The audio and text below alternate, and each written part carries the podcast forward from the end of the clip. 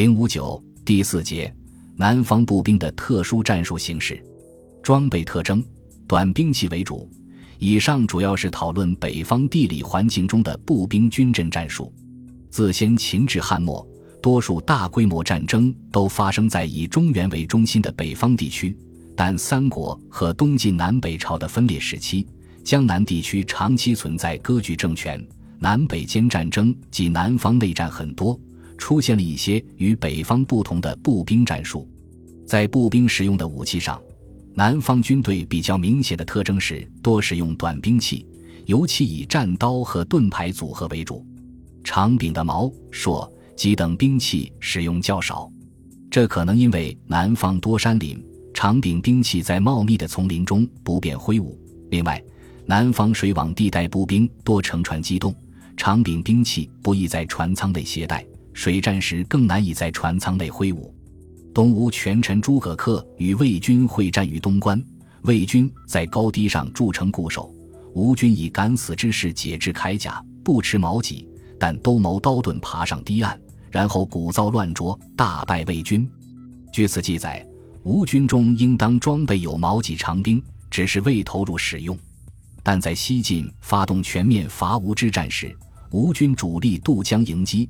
其中，丹阳太守沈莹率领的丹阳锐族刀准五千屡次击败晋军，则是全部以刀和盾牌为兵器。《汉书·晁错传》云：“环尾竹萧，彻目朦胧，枝叶茂阶，此毛蝉之地也。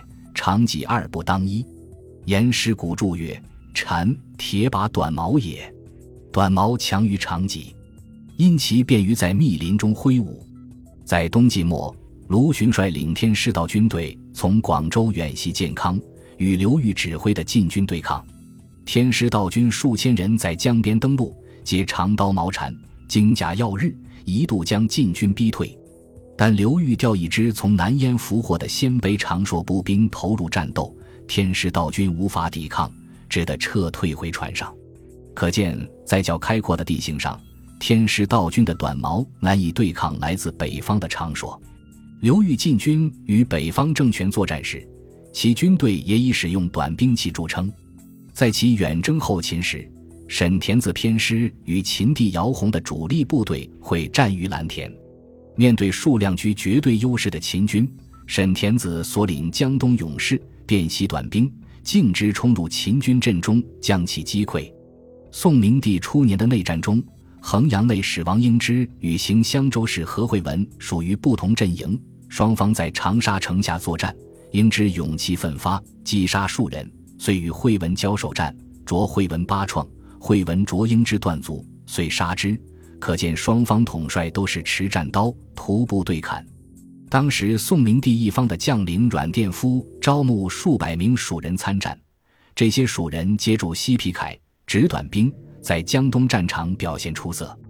当时另一位在浙东作战的将领刘亮也以善刀准著称，每次战斗都持刀，准冲锋在前，直接杀入敌阵列。敌军在水塘间的道路上树立木栅，由于地势狭隘难以攻克，刘亮则负准而进，直入众山，众军因之集结摧破。这些都属于典型江南水网地区的战斗形态。为了便于在水滨沼泽中作战。南方军队有时还使用一些特殊装备，如宋文帝刘义隆死后的内战中，两军在去阿奔牛塘遭遇，塘堤路窄，两侧水中长满水草，时人称为孤峰。